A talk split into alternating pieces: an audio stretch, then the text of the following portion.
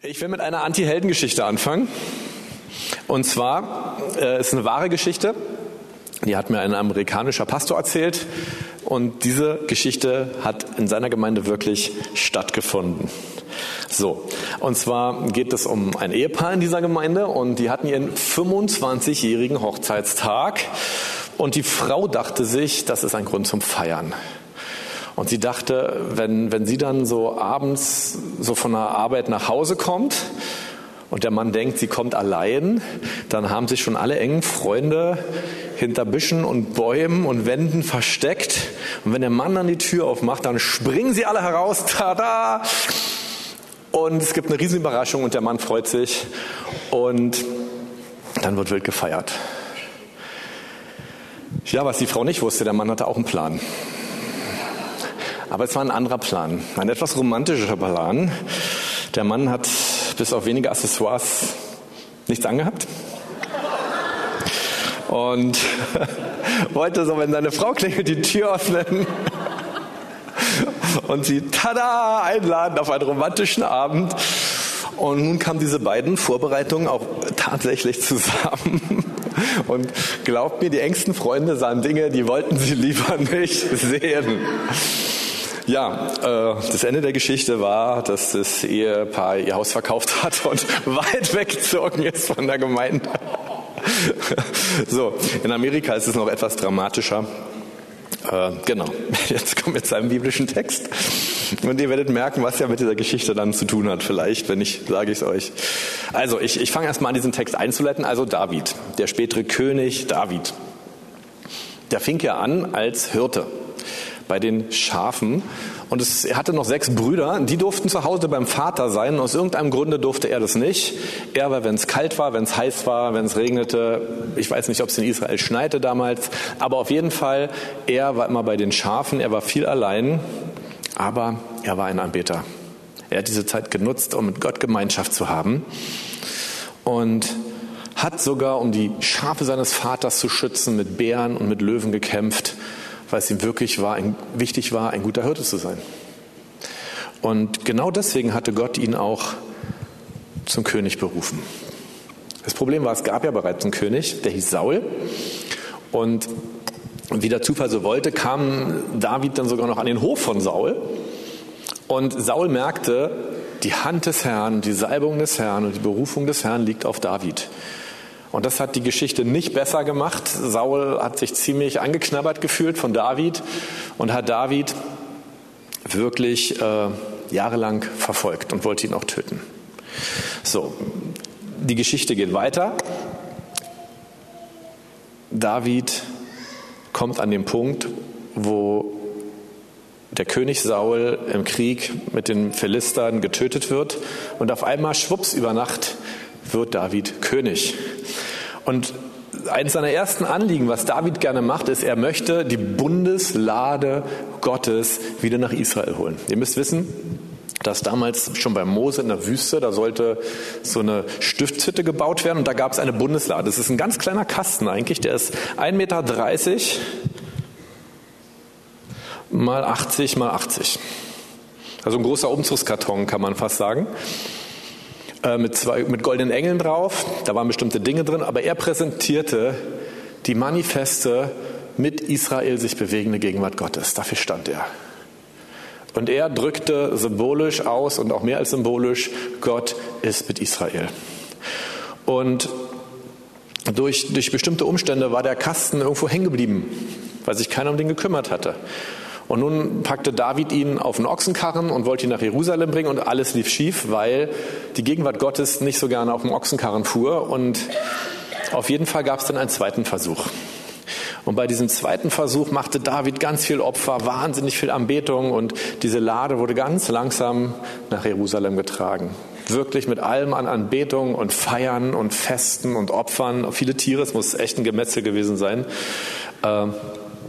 Ähm, kam sie nach Jerusalem. Und jetzt, David ging vorweg und nun kommt mein Bibelvers, den ich heute auslegen möchte. 2. Samuel 6, Vers 16.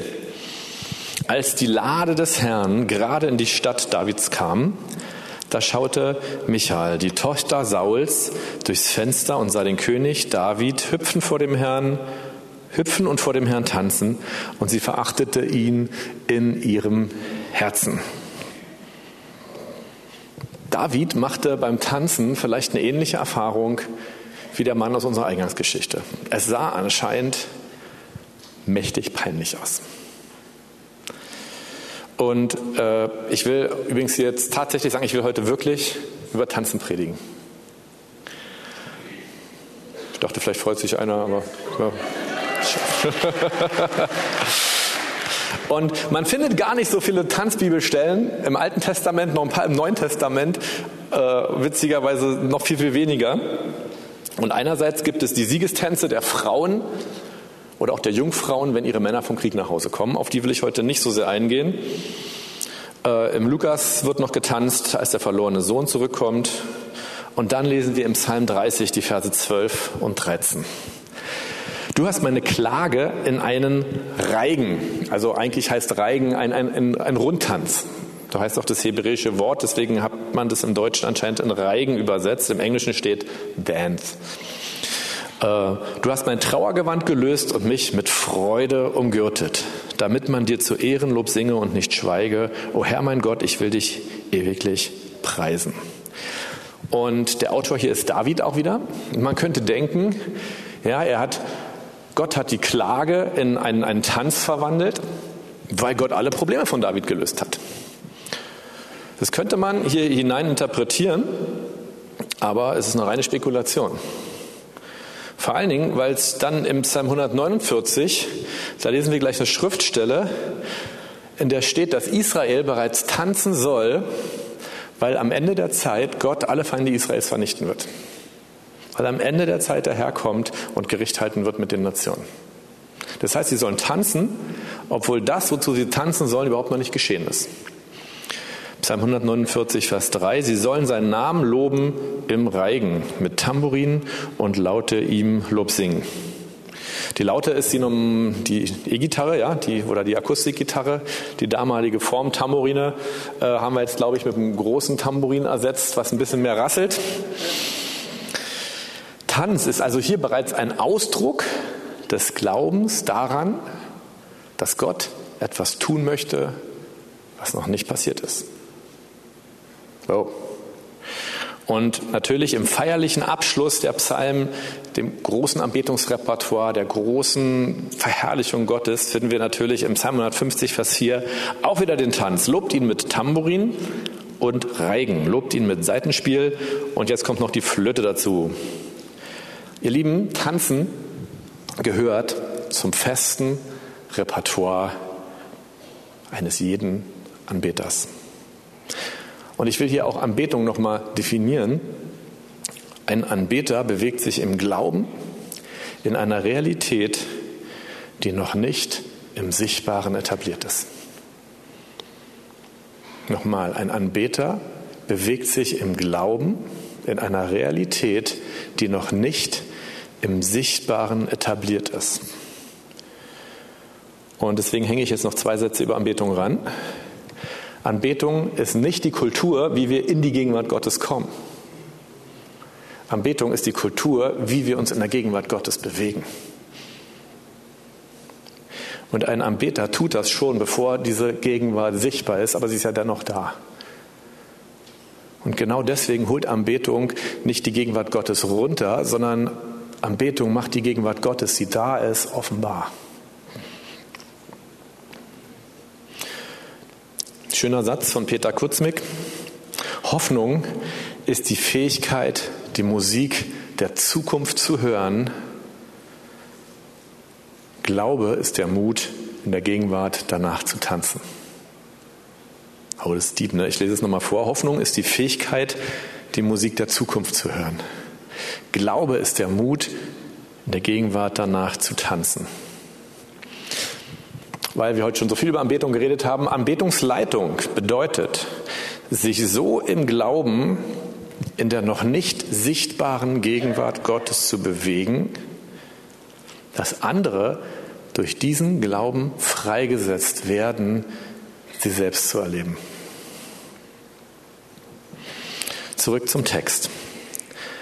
Als die Lade des Herrn gerade in die Stadt Davids kam, da schaute Michael, die Tochter Sauls, durchs Fenster und sah den König David hüpfen und vor dem Herrn tanzen und sie verachtete ihn in ihrem Herzen. Also wenn du jetzt denkst, oh, tanzen, das ist bei mir so ein Ding, habe ich noch nie gern gemacht, sieht bei mir fürchterlich peinlich aus, äh, Klammer auf, bei mir auch.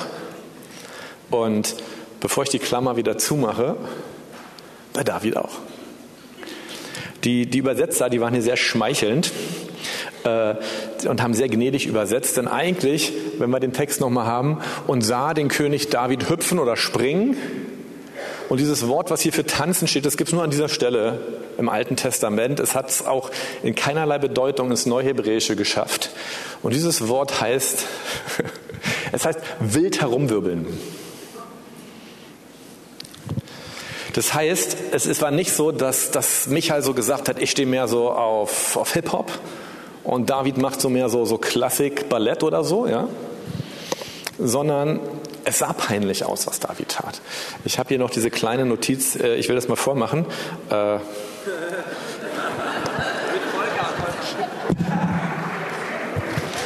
Ihr Lieben, ich werde es jetzt mal vormachen. Ja, so was ich mir so da vorstelle. Warum? Weil es darf peinlich sein, wenn David das macht. Und wir sind ja erst so, wir haben meine Predigt hat dann erst begonnen. Ja, das darf peinlich sein. Und ich muss dazu sagen, im Gegensatz zu David habe ich was an. Ja? David war nur mit einem leichten leinernen Ephod bekleidet. Wir wissen nicht, wie viel er unter hatte. Und wir wissen auch nicht, wie viel man von ihm gesehen hat, was man nicht sehen wollte. Also es war ein Kleid, was bis hier ging, ja. Aber wenn ich jetzt gleich meine Bewegung mache, könnt ihr euch vielleicht vorstellen, dass das Kleid nicht immer da bleibt, wo es soll. Und vielleicht war das auch einer der mehreren Gründe, warum Michael so ein kleines Problem damit hatte.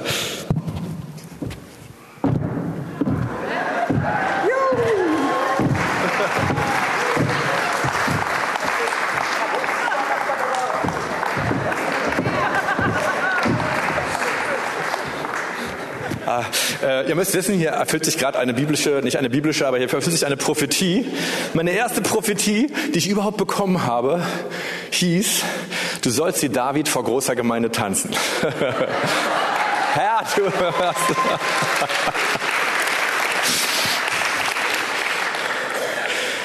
So, äh, das habe ich schon gesagt. So, also wir halten mal fest. So kannst du auch tanzen. So kannst du auch tanzen.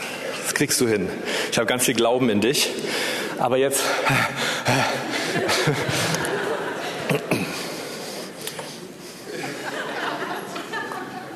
Aber ich brauche kein Handtuch, Volker.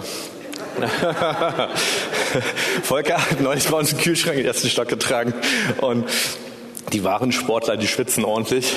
Der Volker, der, ich glaube, der joggt in einer Woche einmal um die Erde so ungefähr gefühlt, aber dann schwitzt er auch entsprechend. Äh, bei mir geht's noch, bin nur aus der Puste. Also, jetzt wisst ihr, wer Volker ist. Schön, ne? Äh, wo bin ich denn? Hier. Und für mich ist jetzt eine Frage ganz wichtig gewesen dabei. Was hat David im Glauben gesehen, dass er so getanzt hat?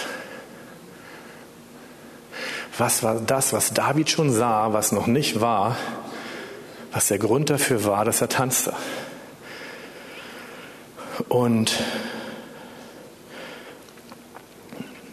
er wusste ja, hey, das glaube ich schon, er wusste, was, was ich mache, sieht peinlich aus. Das war auch kein Problem, das sagte auch irgendwo, hey, ich mache mich sogar gerne auch vor den, vor den Knechten und Mägden von dir, Michael, ich mache mich gerne noch peinlicher, ist kein Problem.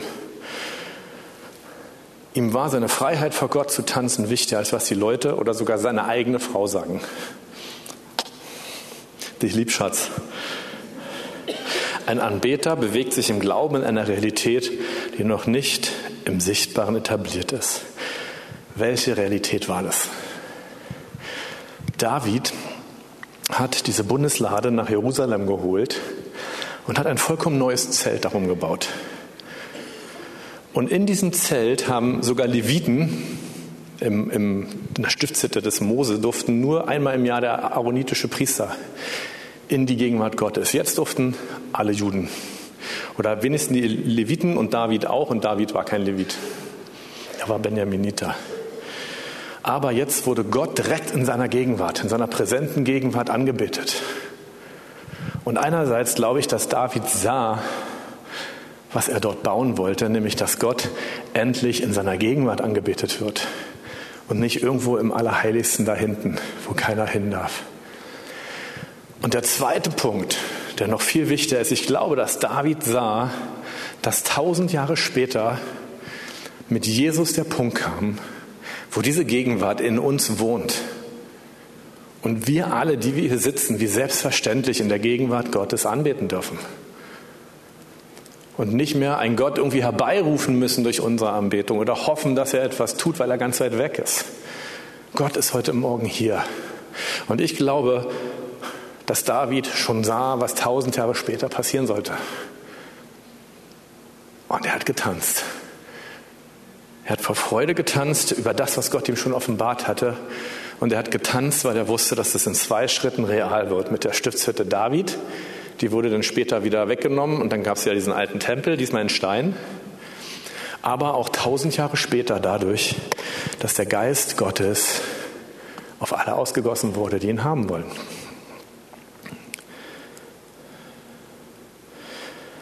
David hatte eine Offenbarung des Himmels und schon dazu getanzt, weil er etwas sah, was die anderen noch nicht sahen.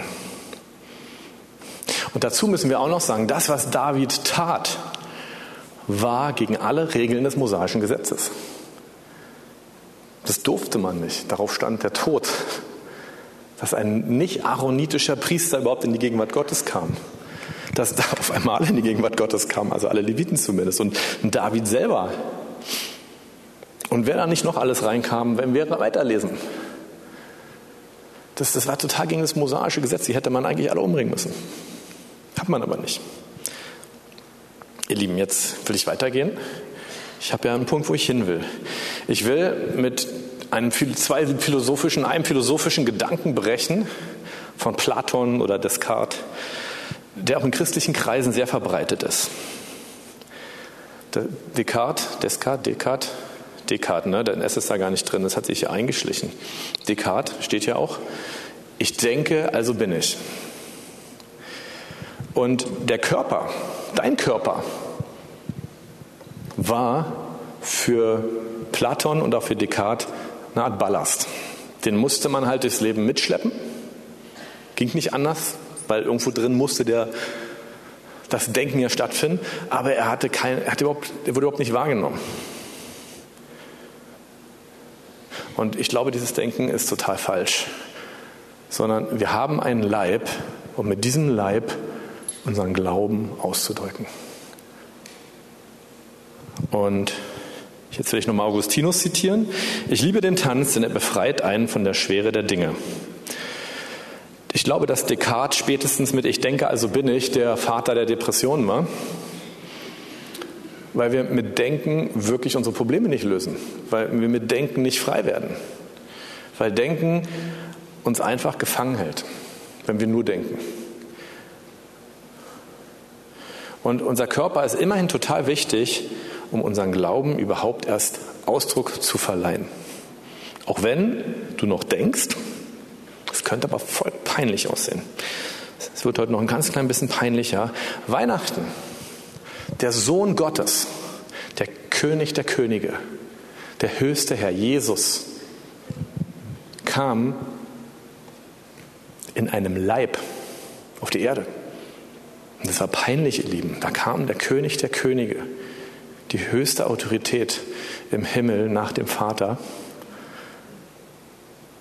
in einem kackenden, kotzenden, schreienden, nicht geradeaus gucken können Baby auf die Erde. Ja, ich meine, wir, wir, wir machen das Jesuskind so auf blond und, und hellhäutig erstmal, ja, und dann, dann machen wir diese Krippe. Diese Krippe, in die Jesus kam, das, das war eine Futterkrippe für Tiere. Kuh, Esel und was da alles im Stall war. Der Stall, der wird so romantisch verklärt, das, das, das war ein Haus für Tiere. Und Tiere, die essen nicht nur, das kommt alles hinten irgendwie wieder raus. So wie Jesus zu Weihnachten auf die Erde kam, das war peinlich für den König der Könige. Das war überhaupt nicht romantisch, wie wir es dann versuchen, immer noch mit unserer Kreativität so irgendwie zu flauschig zu machen. Und ich glaube, Jesus wollte das. Und es wird noch schlimmer. Dann wurde dieser Sohn Gottes irgendwann erwachsen. wisst ihr, wie er am Kreuz hing? Er hing nackt an einem syrischen Folterinstrument und konnte sich nicht mehr bewegen. Und ich will jetzt nicht beschreiben, wie das Kreuz funktioniert hat, weil es martialisch ist. Aber das ist der Sohn Gottes, das war der höchste König. Und es war ihm nicht peinlich, nackt. Und ja, er ist in der katholischen Kirche, da, da hängt der Jesus ja immer noch am Kreuz. Äh, da hat er nochmal so, so, so, so, so ein schickes Gewand an, noch hier so, so ein Tüchlein. In der Bibel steht, er hing nackt am Kreuz. So wie der Mann in der Geschichte tada, raushüpfte. Das, was Jesus für uns getan hat, war peinlich. Und die Theologen streiten sich bis heute, ob, er, ob nun sein Geist starb oder ob er, sein, ob er geistlich gestorben war. Aber eins ist sicher, wir werden diese Frage nie lösen. Aber eins ist sicher, er gab seinen Leib. Jesus gab seinen Leib und tat etwas, weil er das sah, was wir dafür bekommen würden. Und das war das Gleiche, was ein David sah. Er sah, dass durch sein Kreuzestod und seine Auferstehung dann, dass wir einen neuen Geist geschenkt bekommen und die Gegenwart Gottes in uns wohnt. Dass wir Kinder Gottes werden. Und das sah Jesus schon, als er am Kreuz hängt. Und deswegen hat er es getan. Deswegen hat er diese, ich sag's mal so, peinliche Nummer abgezogen. Und er tat es mit seinem Körper, er tat es nicht in seinem Denken. Und wenn er es nicht mit seinem Leib getan hätte, würden wir hier alle nicht sitzen. Er wollte, dass du einen neuen Geist bekommst, dass du neu geboren wirst, dass du Kind Gottes wirst. Und wir dürfen dem Beispiel Christi folgen und wir dürfen von David lernen. Was du mit deinem Leib tust, spiegelt deinen Glauben wider. Deswegen will ich dich heute Morgen fragen, im Bilde gesprochen, welchen Tanz lernst du gerade? Egal, ob es jetzt Tanzen ist oder ob es eine Glaubenshandlung ist, ob du kniest, klatscht, hüpfst, wild rumwirbelst. Der Punkt, den ich heute Morgen sagen würde, tue, wozu dich der Geist Gottes inspiriert. Ehrlich gesagt, ich freue mich, wenn hier vorne mal Menschen tanzen. Äh, und manche können es besser und manche können es vielleicht nicht ganz so gut. Äh, ich kann es nicht ganz so gut. Aber darum geht es gar nicht. Ich freue mich bei jedem, den ich sehe, weil er in der Anbetung seinem Glauben Ausdruck verleiht. Und es macht etwas. Weil wir tanzen, weil wir wissen, Gott ist hier. Auch wenn wir ihn noch nicht sehen, auch wenn wir ihn noch nicht spüren, aber er ist hier. Und wenn wir tanzen, dann kommt diese Realität, und das ist eigentlich falsch, dann kommt unsere Realität in Sichtbare. Gott ist schon da. Und das ist der Punkt auch für heute Morgen. Gott ist schon hier. Er ist mit der Herrlichkeit und der Kraft zu retten. Er ist mit der Liebe, mit der er für die ganze Welt gestorben ist, ist heute Morgen hier. Glaubst du das? Und ich frage dich jetzt nicht kritisch, glaubst du das? Wow, überlegst dir nochmal ganz genau. Sondern wenn wir es glauben, was macht unser Leib dann damit? Ich meine, ihr seid immerhin heute Morgen gekommen, also ein bisschen glaubt ihr es vielleicht schon, weil vielleicht ist euer Kopf schon beim Mittagessen oder noch im Bett, aber euer Leib ist hier. Und wichtig ist auch hier, das, was David sah, das, wofür Jesus am Kreuz gestorben ist, dass, dass das das Wichtigste ist, was wir glauben, dass Gott mit seiner Gegenwart da ist. Auch wenn wir ihn nicht spüren, auch wenn wir ihn nicht sehen. Und wir können durch unseren Leib, durch den Ausdruck unseres Leibes immer wieder sichtbar machen, dass Gott hier ist. Für andere, aber auch für uns. Ich muss sagen, ihr Lieben, ich liebe es, mich in der Anbetung, heute Morgen habe ich es mal nicht gemacht, äh, ich liebe mich hinzuknien. Weil damit meine Schuhe nicht immer kaputt gehen, habe ich einen Trick, ich lege mich immer gleich hin. Ja, das ist auch, weil Anbetung heißt im Griechischen, sich ganz auszubreiten vor Gott, auch im Sinne von hinlegen. Und ich erzähle jetzt mal eine Geschichte von mir. Ich habe schon so häufig drüber gelitten. Also wenn Partys sind, ja, und auf einmal heißt es so, der Dancefloor ist an und alle sprangen und haben da ihre Moves gemacht. Ehrlich gesagt, da dachte ich noch nie, oh, ich würde jetzt auch gerne tanzen. Ja, also nur damit ich euch auch abhole, die, die ihr sagt, ich habe nicht so den, den schnellen Tanzfuß, ich auch nicht. Aber mir geht es ganz häufig so in der Anbetung, dass ich sage, ich hätte jetzt eigentlich wirklich Lust abzutanzen. Und ich habe gemerkt, oh, ich traue mich nicht. Und ich dachte, das ist total blöd, wenn der Geist Gottes mich inspiriert, mich nicht zu trauen. Weil ich will ja nicht abtanzen, weil ich jemanden begeistern will. Ich will keinen beeindrucken, weil das kann ich nicht mit meinem Tanz. Aber ich will tanzen, weil ich glaube, dass Gott da ist. Oh, jetzt noch ein gutes Zitat von Augustinus. Das kommt da, ich habe eigentlich ein anderes Zitat von ihm gesucht, das habe ich nicht gefunden, aber ich habe so gute andere gefunden. O Mensch, lerne tanzen. Sonst wissen die Engel im Himmel nichts mit dir anzufangen.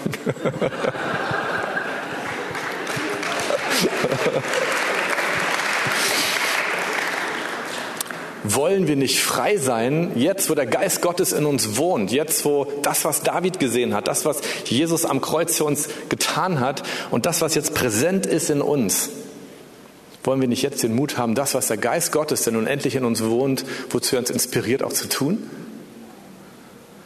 Nach dem Preis, der durch 3000 Jahre Kirchengeschichte von David bis heute bezahlt wurde, Wollen wir dem Geist Gottes nicht folgen? Und ihr Lieben, ich, ich will jetzt nicht einen Aufruf machen, lasst uns jetzt alle tanzen. Das ist nicht der Punkt, den ich heute sagen möchte, damit ihr mich richtig versteht. Ich will dich motivieren, dass wenn der Geist Gottes dich bewegt, es kann sein, dass du bei Aldi an der Kasse stehst und der Geist Gottes sagt, sprich die Kassiererin an. Dass du sagst, wow, jetzt wohnt der Geist Gottes in mir. Uh, er spricht sogar zu mir. Und dass du nicht denkst, oh, peinlich sondern dass du sagst, es ist mir eine Ehre. Es ist egal, was die anderen Menschen denken. Es ist auch mir egal, was die Kassiererin denkt. Aber ich will dem Geist Gottes folgen, damit er tut, äh, was er tun möchte. Ich muss eine lustige Geschichte erzählen, das ist auch so eine Anti-Helden-Geschichte. Heute gibt es ein paar Geschichten von mir. Das habe ich in meinen ganzen letzten Predigten überhaupt nicht gemacht, wer es gemerkt hat. Äh, deswegen habe ich jetzt ein bisschen nachholen. Äh, ich hatte so meine Sturm- und Drangphase, als ich früh bekehrt war und bin rumgelaufen, habe gesagt, wirklich, Gott schickt mich zu den Leuten. Und dann stand da wirklich so ein Hells Angel im Märkischen Viertel. Es war, es war ein Hühner. Der war bestimmt so zwei Meter groß, ganz schwarz und Leder und schwarz und böse. Und ich dachte, wenn Gott mich zu dem schickt, dann gehe ich. Und dann kam ich zu ihm und ich war damals, ich sage, meine Frau weiß es, ich sah fürchterlich spießig aus damals. Fürchterlich spießig. Hatte einen Schnauzbart, ja, die waren damals aber mo noch modern, ja, jetzt sind sie wieder modern. Äh, ich finde es jetzt immer peinlich, weil die neue Mode jetzt genau das wieder modern macht, was ich früher mir voll peinlich fand. Aber ist egal. So Seitenscheitel, lange Haare, runde Brillen und, und Schnauzer. Aber egal. Äh, so sah ich damals auch aus, wollte ich sagen. Nur damals war es nicht so cool wie jetzt. Und jetzt mache ich es auch nicht mehr.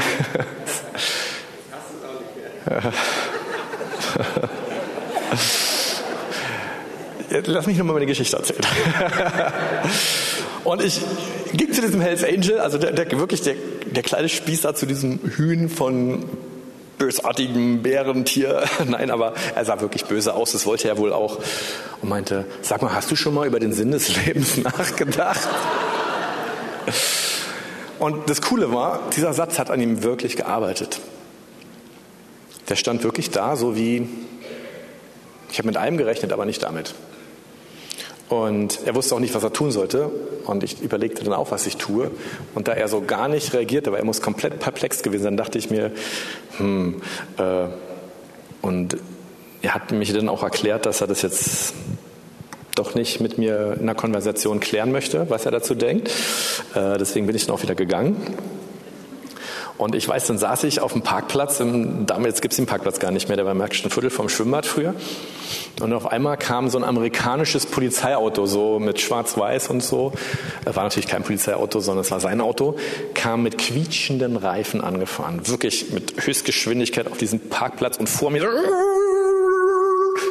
machte er dann äh, so eine Vollbremsung, ja, wie so ein Parallelschwung beim Skifahren, drehte seine Scheibe runter, ja, damals musste man noch drehen, und meinte, weißt du, was mein Sinn im Leben ist? Anders zu sein als die anderen. Hahaha. und fuhr weg. Ich hoffe, ich sehe diesen Mann einmal wieder. Vielleicht war es peinlich für mich, vielleicht war es peinlich für ihn. Aber wisst ihr, was cool war? Ich habe genau das getan, wozu der Geist Gottes mich inspiriert hatte. Und das war das Entscheidende. Was aus diesem Mann geworden ist, ich weiß es nicht. Aber ich habe das getan, was der Geist Gottes, der durch den Tod Jesu am Kreuz und seine Auferstehung in mir wohnt, ich habe es getan und das war mir nicht peinlich. Aber diese Ausdrücke deines Leibes, ob du das Wort redest, ob du hingehst, ob du Gott ausdrückst mit deinem Leib, was du über ihn denkst, das macht die Gegenwart Gottes sichtbar. Auch für andere. Und ich glaube, deswegen war dieser Mann noch so angetan. Es war nicht mein Esprit beim Reden, ganz sicher nicht. Ich glaube, dass der Geist Gottes da war und dass er, dass er Jesus offenbart hat. Und was Augustinus und ich damit meinen, das weißt du erst, wenn du es getan hast. Und dann geht es nicht mehr um Denken, dann geht es darum, dass wir mit unserem Leib etwas tun, um unseren Glauben auszudrücken. Oh, ich bin super in der Zeit, ich bin nämlich schon fertig. Ihr Lieben, ihr habt jetzt nicht den Druck, tanzen zu müssen. Ich habe die Anbetungsgruppe zwar schon gebeten, ein paar glaubensstarke Lieder zu spielen, aber frage den Geist Gottes, wenn dieses Lied kommt, Gott, welchen Tanz soll ich gerne lernen? Wo ist der Bereich, wo ich hingehen soll? Wo ist der Bereich, wo, wo du dich, wie du dich durch mein Leib verherrlichen möchtest, damit ich und andere glauben können? Das hat Jesus gemacht, das hat David gemacht. Es hat immer ein bisschen was Peinliches am Anfang, sagt uns zumindest unser Denken. Aber wenn wir es tun, offenbart sich die Gegenwart Gottes, die ohnehin schon hier ist. Wer glaubt es? Also, dass die Gegenwart Gottes hier ist. So, wer glaubt es, ja? Super. Ihr habt euch jetzt gar nicht für mich gemeldet, ihr habt euch für euch gemeldet. Das war euer Leib, der jetzt eine Hand hochgehoben hat. Das ist gut. Das war ein, ein Glaubensbekenntnis. Und lass uns jetzt nochmal, ich habe Katrin darum gebeten, dass wir jetzt nochmal in die Anbetung gehen. Und ihr Lieben, es muss jetzt kein wildes Rumgehüpfe stattfinden. Auch kein Rumgespringe. Es ist okay, wenn, wenn ihr es auf dem Herzen habt, bitte fühlt euch spätestens ab jetzt frei, es zu tun, auch hier vorne zu tun. Ja? Ähm, vor allen Dingen hier, vorne vom Mittelblock könnt ihr viel rumhüpfen. Äh, aber ich will euch mit dieser Frage jetzt nochmal in die Gegenwart Gottes schicken, die sowieso da ist, zu sagen, Gott, welchen Tanz lehrst du mich gerade? Wo ist der Moment, wo ich bisher nicht getan habe, was der Geist Gottes mir gesagt hat, weil es mir vielleicht peinlich war? Weil ich vielleicht dachte, na, vielleicht passiert dann ganz was anderes, als ich dachte. Ganz ehrlich, ihr Lieben, es passiert meistens was anderes, als ihr denkt. Aber meistens ist das, was passiert, viel besser als das, was ihr denkt. Und zu diesem Mut möchte ich euch heute Morgen, zu diesem Glaubensmut in der Gegenwart, die Musik des Himmels zu hören und danach zu tanzen, damit das, was noch nicht sichtbar ist, sichtbar wird. Oder euch hinzuknien oder euch hinzulegen und mal etwas zu machen mit eurem Körper, um das auszudrücken, weil Gott euch genau dafür diesen Körper gegeben hat. Und deswegen ist er wichtig. Der ist nicht nur irgendwie so Platzhalter für die Seele und für den Geist oder was auch immer noch so in uns alles rumfleucht und kreucht. Das macht in der Praxis keinen Unterschied. Äh, das jetzt ein tiefer Satz, aber den will ich nicht auslegen. Äh, sondern Gott hat uns diesen Leib auch gegeben und er wird uns, wenn dieser Leib mal nicht mehr ist, weil wir in eine andere Herrlichkeit gehen, dann wird er uns einen neuen Leib geben. Ist euch das mal aufgefallen? Dann sind wir nicht irgendwie so eine, so eine Geistwesen, die rumfliegen. Wir haben dann einen Auferstehungsleib. Wir haben wieder einen Leib. Und wir werden wieder mit diesem Leib Gott preisen von Ewigkeit zu Ewigkeit. Und lasst uns mit diesem schwachen, mit diesem zerbrochenen, mit diesem kaputten Leib anfangen. Weil dafür ist er gut. Amen. Ich will noch beten und ihr könnt dann schon mal anfangen. Jesus, ich danke dir, dass du deinen Leib gegeben hast, weil du etwas sahst, was noch nicht war und was durch dich wurde. Wir danken dir, Herr, dass, dass du heute Morgen in uns wohnst, in einem jeden, der gesagt hat, Jesus, du bist mein Herr. Wir danken dir, dass, dass jeder Segen der Himmelswelt unter uns ist, und wir glauben deinem Wort, Jesus, und wir glauben deinen Verheißungen, die du uns versprochen hast. Und wir bitten dich nun, Jesus, dass du wieder zu uns sprichst, dass du uns die Musik des Himmels hören lässt, was damit hoffen lässt und uns den Mut gibst, nach dieser Musik des Himmels zu tanzen, uns zu bewegen, zu gehen, zu sprechen und das zu tun, Herr, was dein Geist möchte damit Jesus dein Name durch unseren Leib verherrlicht werde. Danke, Herr, danke für unseren Leib. Amen. Gesegnet das Volk, das den Jubelruf kennt. Denn, wie geht's weiter? Denn sie werden Gott schauen. Sie werden dich im Licht seines Angesichts schauen. So, ihr Lieben, wir müssen hier Schluss machen. Ich will euch noch eine Sache ermutigen. Musik Kognitionsforscher, die gibt's wirklich, ist wirklich wissenschaftlich, untersucht diesen Zusammenhang auch zwischen Musik und zwischen Tanz und Psyche und auch Leib. Also alle, die jetzt getanzt habt, ich kann euch sagen, wenn ihr damit weitermacht, habt ihr ein 76 Prozent niedrigeres Demenzrisiko als die anderen. ja, es, es gibt inzwischen sogar Tanztherapien, die bei multipler Sklerose, ja danke ihr Lieben, genau, die bei multipler Sklerose und bei Parkinson messbare Erfolge erzielen. Ihr Lieben, ich sag's nochmal mit Augustinus, ja. Oh, lass uns tanzen. Aber jetzt nicht mehr, also vielleicht im Foyer, wer Lust hat, aber passt auf die Gläser und Tassen aus.